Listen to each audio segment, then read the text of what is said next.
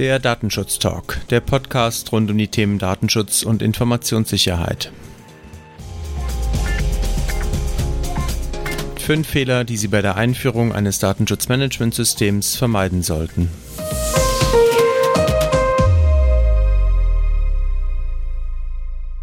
Mein Name ist Heiko Gossen und ich heiße Sie herzlich willkommen zu einer weiteren Folge des Datenschutz Talk. Die heutige Episode ist eine Aufzeichnung aus dem Solution Forum der 43. DAFTA in Köln aus diesem Jahr und ich habe dort einen Vortrag zusammen mit Robin Desens von der Firma HPP gehalten. Das Thema fünf Fehler, die Sie bei der Einführung eines Datenschutzmanagementsystems vermeiden sollten. Die Tonqualität könnte wahrlich besser sein, aber wir hatten es leider nicht komplett in unserer Hand, von daher bitten wir das zu entschuldigen und um ein wenig Nachsicht. Zu dem Vortrag gibt es natürlich auch ein paar Folien, die wir gezeigt haben und wer diese auch sehen möchte, kann ich natürlich sehr empfehlen, der kann diese über unseren YouTube-Kanal der Migosense GmbH dort entsprechend auch abrufen, ansehen und dort auch alles hören. Und nun viel Spaß mit fünf Fehlern, die Sie bei der Einführung eines Datenschutzmanagementsystems vermeiden sollten. Als ich heute Morgen nochmal auf die Folien geguckt habe und gesehen habe, ja, wir haben da ein tolles Fußballbild, dann habe ich mich gefragt, warum haben wir eigentlich dieses Fußballbild genommen, weil ich habe überhaupt keine Ahnung von Fußball. Aber Sie werden heute sehen bei unserem kleinen Vortrag, dass äh, durchaus das Thema Fußball geeignet ist, um mal so ein paar Analogien äh, zu betrachten und zu verstehen, warum Datenschutz und Fußball vielleicht doch das eine oder andere mehr gemeinsam haben, als man so üblicherweise denkt. Wer sind wir? Mein Name ist Heiko Gossen, bin geschäftsführender Gesellschafter bei der Migosense GmbH, beschäftige mich seit 2004 mit dem Thema Datenschutz und wir beraten heute viele Unternehmen im Bereich Datenschutz, Informationssicherheit und WorkSmart. Ja, und gleich, mein Name ist Robin Desitz von der Firma HPP. Wir sind eine mittelständische Unternehmensberatung aus Frankfurt.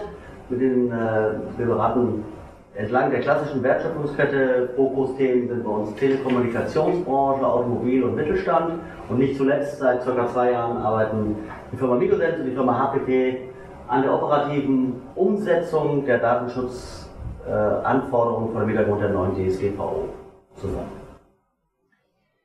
Ja, zu den fünf Fehlern, die man vermeiden sollte. Der erste Fehler, ähm, und wir haben lange überlegt, ob wir das heute hier ansprechen, weil natürlich gerade im Solution Forum auch sehr viele Softwareanbieter für Datenschutzmanagement-Lösungen sind. Aber ich glaube, da sind wir uns doch am Ende auch alle einig, dass alleine die Software natürlich noch kein Datenschutzmanagementsystem ist, was Datenschutz im Unternehmen alleine macht. Also nur mit Einführung einer Software, das wissen Sie auch, äh, habe ich noch keine Anfrage von Betroffenen automatisiert beantwortet und wissen auch die Mitarbeiter noch nicht genau, was sie jetzt vielleicht tun müssen oder nicht. Das heißt, so wie beim Fußball auch, ist der Superstar alleine nicht viel wert, wenn das Team drumherum nicht auch funktioniert und ich nicht das Ganze äh, so auf Kondition gebracht habe, dass halt am Ende alle Tore schießen können. Jetzt ist natürlich die große Frage, warum eigentlich Datenschutzmanagement? Warum ein Datenschutzmanagementsystem? Wie gesagt, wir verkaufen keine Software, sondern für uns ist Datenschutzmanagement oder ein Datenschutzmanagementsystem erstmal ein, ein prozessorientierter Ansatz. Und wenn wir uns angucken, warum ist das überhaupt erforderlich? Warum sprechen eigentlich alle davon und sagen, ja, DSGVO steht, man müsse ein Datenschutzmanagementsystem haben? Dann ist natürlich naheliegend, erstmal in der DSGVO zu suchen. Ja, man äh, guckt die elektronische Version, gibt mal ein Datenschutzmanagement und man findet nichts.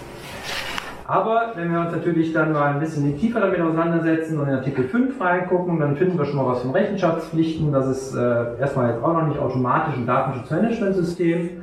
Aber wenn wir dann weitergehen und wir gucken mal in Artikel 24, aber vor allen Dingen auch in 25 rein, dann finden wir plötzlich Begriffe wie Privacy by Design. Und da sollten wir uns natürlich auch nicht von der deutschen Übersetzung mit Technikgestaltung irritieren lassen, weil ich glaube, das ist tatsächlich ein, ein Trugschluss, wenn man Artikel 25 nur mit Blick auf die Technik liest sondern man findet halt sehr viele Verweise auch in andere Artikel und dort kann man natürlich dann sehr schnell auch verstehen, vor allen Dingen im Zusammenhang mit Erwägungsgrund 78, dass es halt tatsächlich um Strategien geht, um Strategien, Maßnahmen, organisatorische Maßnahmen, um Datenschutz im Unternehmen letztendlich zu verankern.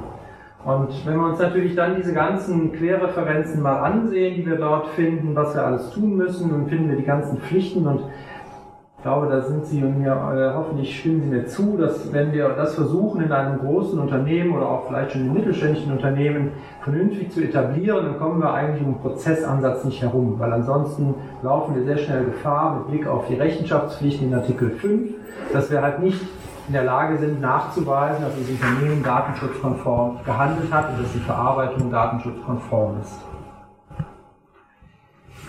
Wenn wir das jetzt übertragen wollen auf ein Datenschutzmanagementsystem im Allgemeinen, dann sind die, die vielleicht mit Managementsystemen sich schon mal beschäftigt haben, auch mit anderen Fachbereichen, wie zum Beispiel dem Qualitätsmanagement oder auch der Informationssicherheit, dann findet man natürlich äh, in der Literatur häufig den sogenannten PDCA-Zyklus, also Plan, Do, Check, Act.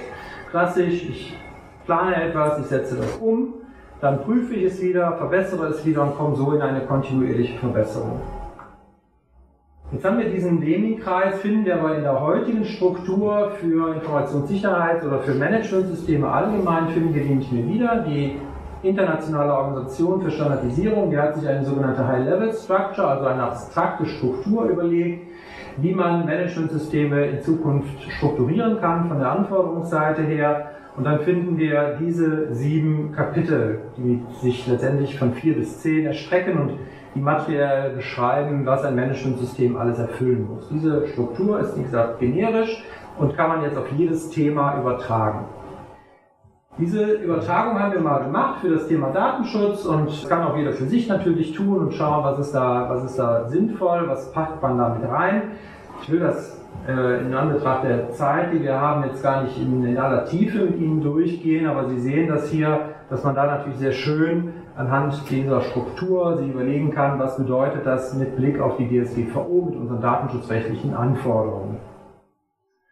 Und wenn wir da einmal durch sind, dann können wir uns natürlich im nächsten Schritt überlegen, was ist eigentlich das Ziel von so einem Datenschutzmanagement? Und da ist es halt auch wenig überraschend, dass es natürlich zum einen darum geht, dass alle Beteiligten in der Lage sein sollen, diese Datenschutzanforderungen, die in der DSGVO ja generisch sind, die auch, äh, wie gesagt, manchmal nicht ganz einfach zu verstehen sind, am Ende aber von jedem im Unternehmen nachvollziehbar und praxisgerecht umgesetzt werden können und dadurch natürlich die Risiken für die Unternehmen sich reduzieren und, das ist das Beste, wir am Ende auch noch die äh, schutzwürdigen Belange oder beziehungsweise die Grundrechte der Betroffenen im Bereich auf Datenschutz und Blick auf Datenschutz natürlich auch umsetzen können.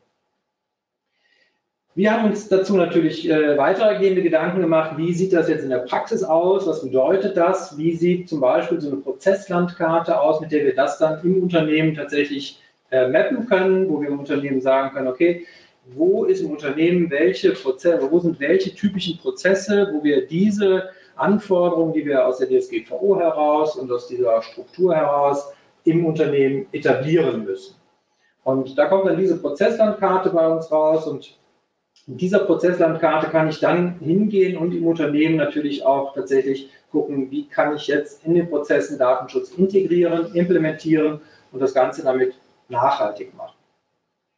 Die Integration selber die hat natürlich auch nochmal ihre Fallstricke und äh, damit kommen wir dann letztendlich schon direkt zum nächsten Punkt. Genau, die Wahrheit liegt auf dem Platz, sagen wir als Fußballer.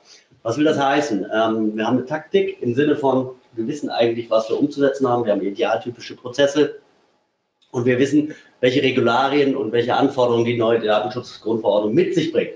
Jetzt müssen wir es natürlich nur tatsächlich auch noch umsetzen. Und das ist tatsächlich wichtig zu wissen, da muss ich mir erstmal ein Bild machen, einen ungeschönten Blick auf die tatsächliche Spielsituation, auf das Unternehmen, ja, bei dem ich das äh, Thema umsetzen möchte und muss. Das heißt, ich habe jetzt hier mal exemplarisch haben wir mal dargestellt, äh, sag ich mal, so ein paar Kernschlüsselthemen. Wie ist der Status zum äh, Reifegrad beim Verarbeitungsverzeichnis, bei den betroffenen Rechnen oder beim, bei Vendoren, IT-Systemen. Ähm, hier mal eine erste Ermittlung zum tatsächlichen Reifegrad. Damit meine ich wirklich ungeschönt ist äh, die absolute notwendige Grundlage, um dann auch die nächsten Handlungsfelder zu identifizieren. Und jetzt nach Abhängigkeit natürlich der Größe des Unternehmens. Wir haben jetzt hier mal einen Ansatz gezeigt. Äh, da war ein Unternehmen ab einer Größe von 2500 plus Mitarbeiter betroffen ähm, und an verschiedenen Standorten agieren unterschiedlichste heterogene IT-Strukturen. Muss man sich dann auch anschauen, ich habe meine Kernhandlungsfelder definiert und ich muss natürlich dann mit den limitierenden Faktoren, die wir alle kennen. Ja, das, welchen Zeit-Impact äh, habe ich zu betrachten, äh, Kapazitäten und auch Ressourcenaufwand. Mit dem maximalen Impact auf Risikomitigation muss ich einen Weg gehen und möglichst viel erreichen. Bei einem Unternehmen, was etwas kleiner ist, ist es wahrscheinlich äh, nicht notwendig, dass man sich hier auch nochmal die, die, die verschiedenen Risikoszenarien anschaut. Aber dennoch ist das auch eine Grundlage, um dann Entscheidungen zu treffen, den nächsten Schritt zu gehen. Welche Handlungsfelder nehme ich mir vor? Und ähm, muss dann eben auch eine saubere Planung machen und um Abhängigkeiten untereinander darzustellen, denn es ist durchaus schon relevant, an welcher Stelle und zu welchem Zeitpunkt ich mit welchem Thema beginne, um möglichst Synergien auch zu heben. Hier jetzt mal, ja. Ich glaube, also bei der, bei der Vorgehensweise und der Priorisierung ist natürlich auch nicht nur die Größe des Unternehmens, sondern natürlich kommt auch sehr stark darauf an, was macht das Unternehmen. Also hier ist tatsächlich gefragt, die Vorgehensweise sehr individuell auf das Unternehmen anzupassen. Das heißt, wenn ich ein sehr agiles Unternehmen habe, was ja vielleicht auch marktgetrieben ist, dann habe ich natürlich eine ganz andere Lage, als wenn ich ein produzierendes Unternehmen habe, was seit 20 Jahren das gleiche produziert, nach den gleichen Prozessen und mit der gleichen Mannschaft. Genau. Exemplarisch haben wir uns jetzt mal hier so einen möglichen Projektplan angeschaut, wenn wir uns die Kernhandlungsfelder abgeleitet haben und ich drille jetzt praktisch mal ein so ein Modul rein. Das ist das Thema Erstellung eines Verarbeitungsverzeichnisses auf der Basis eines Prozessviews. Ähm, ähm, wie gehen wir vor oder wie sind wir vorgegangen an, an, einigen Stellen? Man muss sich natürlich mal den Reifegrad der Dokumentation im Unternehmen selber anschauen und dabei wird man sicherlich feststellen, dass es auch hier und da noch Gaps gibt, was den Dokumentationsstand angeht. Da muss man sehen, dass man parallel dazu kommt, bestehende Prozesse datenschutzseitig zu bewerten, aber auch an den anderen, an den anderen Stellen, wo man vielleicht noch was nachfassen muss, ähm, selbst nochmal zu modellieren oder zu dokumentieren und dann natürlich auch auf ein Ziel hinaus die Bewertung abzuschließen. Das kann durchaus auch mal je nach Umfang äh, in Wellen passieren, denn und hier müssen wir natürlich in Interaktion mit den Mitarbeitern treffen, weil wir brauchen deren Input, um die Datenschutzbewertung durchführen zu können. Und da wird es natürlich dann insbesondere sehr interessant, auch wieder mit dem Fußballersprech, äh, da muss ich die richtige Sprache sprechen, wenn ich als Projektleiter, als Trainer an der Stelle. Ja, wenn ich dort die falsche, äh, falschen Kommandos gebe oder die falschen Vorgaben, dann würde, werde ich sicherlich nicht, da, wird es nicht dazu führen, dass ich ähm, die, richtige, die richtige Ansprache finde. Unser Verständnis davon ist und unsere Erfahrung zeigt, in so einem Kontext einen interdisziplinären Ansatz zu fahren. Das heißt, die Bündelung von tatsächlichen Datenschutzexpertise und einer Business-Expertise in einem Team führt dazu, dass ich auch die relativ äh, sehr spezifischen Datenschutz-Sprech, den Duktus, äh, in, in, wirkliche Business-Anforderungen und Requirements übersetzen kann. Das ermöglicht mir einen besseren Zugang zu den Fachbereichen und führt natürlich langfristig dann auch zu einer höheren Akzeptanz und auch zu qualitativ hochwertigeren Lösungen. Was bedeutet das konkret, wenn wir uns jetzt mal angucken, wie sehen so typische Checklisten und Fragebögen von Datenschützern aus? Glaube, Sie haben es alle schon mal gesehen im Unternehmen, vielleicht auch selber schon produziert. Äh, da gibt es dann tolle Excel-Listen mit äh, x 100 Fragen gegebenenfalls oder schlimmstenfalls. Und äh, das Ganze halt auch, wie Herr Desens schon sagt, natürlich auch in einem Duktus, der halt von uns Datenschützern gesprochen wird, den wir Datenschützer verstehen, aber der vielleicht jetzt nicht unbedingt eingängig ist und vor allen Dingen, wenn man sich diese Form ansieht, vielleicht auch nicht unbedingt das ist, was Menschen heutzutage in einer Welt, wo sie äh, tolle, schicke Sachen überall präsentiert bekommen, äh, unbedingt gewohnt sind und auch bereit sind, sowas sich natürlich dann zu Gemüte zu führen. Ja, wie, wie haben wir tatsächlich in, in, der operativen Umsetzung darauf reagiert? Wir haben versucht natürlich A, A die Übersetzung dieser Anforderungen in ein möglichst auch äh, zugängliches Formular zu finden. Das heißt kurz, prägnante Formulierungen, keine Überfrachtung. Wenn man hier links nochmal schaut, wenn man das Template aufgemacht hat, dann kommen einem 100 Fragen entgegengesprungen. Wir arbeiten mit dynamischen Templates, wo man natürlich erst dann weitergeführt wird, wenn man auch einen spezifischen Punkt angeklickt hat, der einen betrifft. Ansonsten bin ich sehr schmal aufgestellt und das führt zu einer hohen Verständlichkeit und ähm, auch zu einer höheren Akzeptanz. Beispielhaft wenn wir nochmal auf das Thema Sprache gehen. Wir haben festgestellt, wenn man dann mit den Mitarbeitern aus den Fachbereichen in den, tatsächlich in die Diskussion kommt und die Frage stellt, wir bleiben beim Thema Verarbeitungsverzeichnis, verarbeiten Sie denn eigentlich personenbezogene Daten? dann sagen die haben 80 Prozent, nö, mach ich nicht. Weil äh, verarbeiten, was ist denn das? War dir das denn direkt klar, Robin? Naja, ich, wir haben eben festgestellt, mir ging es ganz genauso, dass man sagt, bei der Verarbeitung hat man irgendwie den Eindruck, ich mache etwas mit diesen Daten. Ja, also ich manipuliere, ich tue etwas, ich verarbeite die weiter. Tatsächlich aber haben wir dann alle gelernt, und der Mitarbeiter musste es lernen, dass es eben anders ausschaut. Ja, also ich weiß nicht, wer von Ihnen das auch sagen kann, aber wenn wir nochmal in die Definitionen gucken, dann ist es das Erheben, das Erfassen, die Organisation, das Ordnen, die Speicherung, die Anpassung oder Veränderung, das Auslesen, das Abfragen, die Verwendung, die Offenlegung durch Übermittlung, die Verarbeitung oder eine andere Form der Bereitstellung, den Abgleich oder die Verknüpfung, die Einschränkung, das Löschen oder die Vernichtung. Und das weiß niemand. Also selbst diese Begriffe sind halt nicht für jeden eingängig. Richtig. Und dementsprechend auch hier vielleicht nochmal kurz, äh, wir können das gerne äh, detaillierter Ihnen auch nochmal darstellen. Aber hier ist es ganz, ganz enorm wichtig, gerade ab einer gewissen Größe, wo man mit den Mitarbeitern oder wo man das Feedback der Mitarbeiter unbedingt braucht, dass man ihnen das an die Hand gibt, dass man ihnen erklärt, was wir meinen mit Verarbeitung an dieser Stelle. Äh, das tun wir hier durch Kommentarfelder oder eben auch in einem nächsten Schritt, vielleicht können wir weitergehen, ähm, durch eine strukturierte Aufbereitung mit Kommentarfeldern. Hier ist das ein dynamisches Excel-Template. Ähm, und durch beispielhafte Erläuterung, was wir überhaupt meinen in den einzelnen Kategorien. Und ähm, wir sind so vorgegangen, dass wir so ein Fragetemplate immer mit einem Leitfaden, der einhergeht, unterstützen, wo wir dann tatsächlich eben auch in der wirklichen Business-Sprache den Menschen klar machen, es gibt tatsächlich Datenarten wie Stammdaten oder Bewegungs- äh, oder, oder Verfahr äh, Verkehrsdaten, Auftragsdaten. Da interessiert es uns schon stark, welche Arten der Daten dort betroffen sind.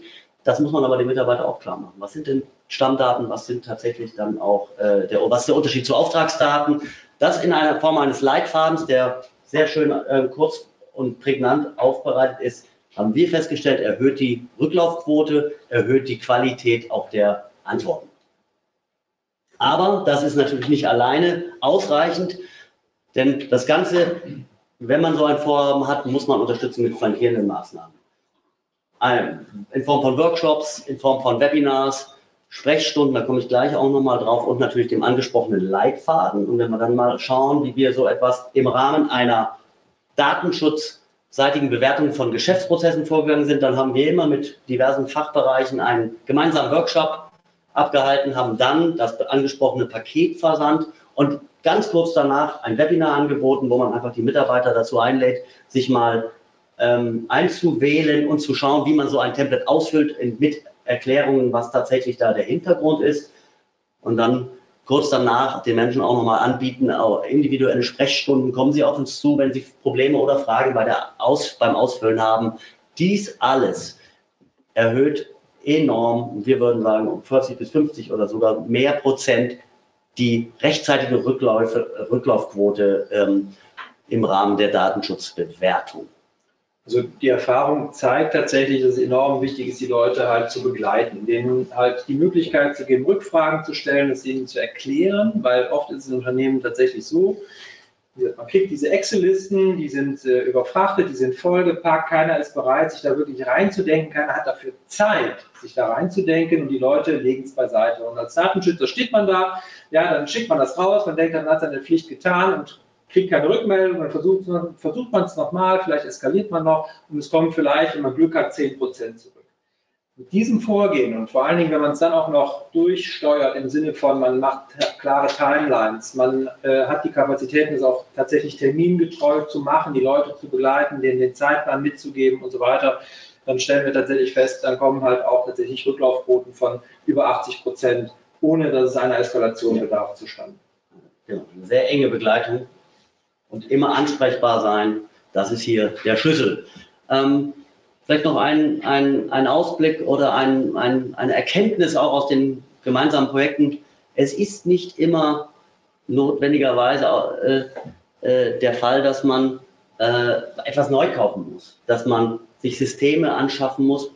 Wir haben festgestellt, dass teilweise mit Bord, mit bestehenden Systemen durchaus auch schon und einer marginalen Anpassung man äh, zu Ergebnissen kommen kann, die sehr, sehr, sehr hilfreich sind. Und auch da lohnt sich dann mal der zweite Blick im Unternehmen. Gutes Beispiel aus einem gemeinsamen Projekt, das Thema Prozesse. Also heutzutage glaube ich, ist es tatsächlich mittlerweile in den meisten Unternehmen so, dass die Verarbeitungstätigkeiten an Prozessen orientiert, definiert sind und auch dokumentiert sind. Und da bietet sich natürlich auch an, vor allem mit Prozesslandkarten, Prozessmodellierungen auch zu verwenden. Und das hat den riesen Vorteil und den darf man auch gar nicht unterschätzen, ist halt, wenn Sie auf Vorhandenes zurückgreifen, auch auf vorhandene Tools und wenn man sie halt auch äh, ein bisschen anpassen muss und wenn sie vielleicht auch nicht ganz so schick immer auf den ersten Blick daherkommen, wie man es vielleicht sich gerne wünscht. Nichtsdestotrotz, sie reduzieren die Komplexität, weil die Leute müssen nicht ein weiteres Tool pflegen. Sie schaffen damit die Möglichkeit, tatsächlich in vorhandene Prozesse und auch Aufgabenverteilungen äh, einzu, sich einzuklinken und einzuphasen. Das heißt also, Sie haben schon, äh, wenn Sie je nachdem, wie Sie organisiert sind, schon Leute, die sich um die Prozessmodellierung kümmern und die das halt das Datenschutzthema wie das Verarbeitungsverzeichnis by the way mitmachen dadurch. Ähm, und sie haben natürlich den riesen Vorteil, äh, dass sie halt auch die Leute nicht einmal ein neues Tool gewöhnen müssen, was dann tatsächlich auch dazu führt, dass es nicht mehr gepflegt wird. Also sie schaffen das vielleicht in einem Mammutakt einmal auf die Beine zu stellen und das alles aktuell zu halten, äh, aktuell zu bekommen. Aber so aktuell zu halten, ist halt die größere Herausforderung. Und das schaffen sie natürlich dann, wenn sie vorhandene Tools weiter und mitnutzen können. Genau. Das Ganze äh, kann man auch nochmal weiterspinnen. Auch das haben wir schon erlebt und auch schon gemeinsam gestaltet. Man kann natürlich auch, und das ist ja, glaube ich, dann im Prinzip die Kür, das ist das, wo man eigentlich hin will, wenn man diese verschiedenen Stränge, das äh, Verarbeitungsverzeichnis oder auch möglicherweise die ähm, datenschutzseitige oder auch IT-Security-Seite, Bewertung von IT-Systemen, Lieferantenbewertung mal durchgespielt hat, das in ein Cockpit-Dashboard-ähnliche äh, Ansicht zu bringen oder auch ein lebendiges Tool, was tatsächlich mit über Schnittstellen an möglicherweise bestehende Systeme angebunden ist. Wir hatten einen Fall, hatten wir ein Finance-Tool und konnten das relativ gut modular erweitern.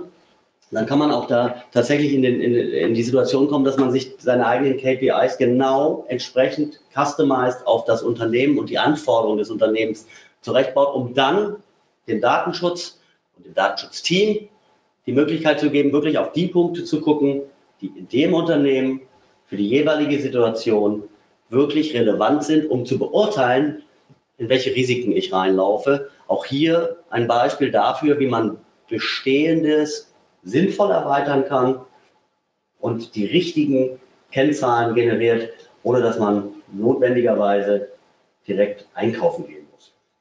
Genau. Was nicht heißt, wie gesagt, dass Datenschutzsoftware nicht auch ihre Berechtigung hat und auch unterstützend helfen kann.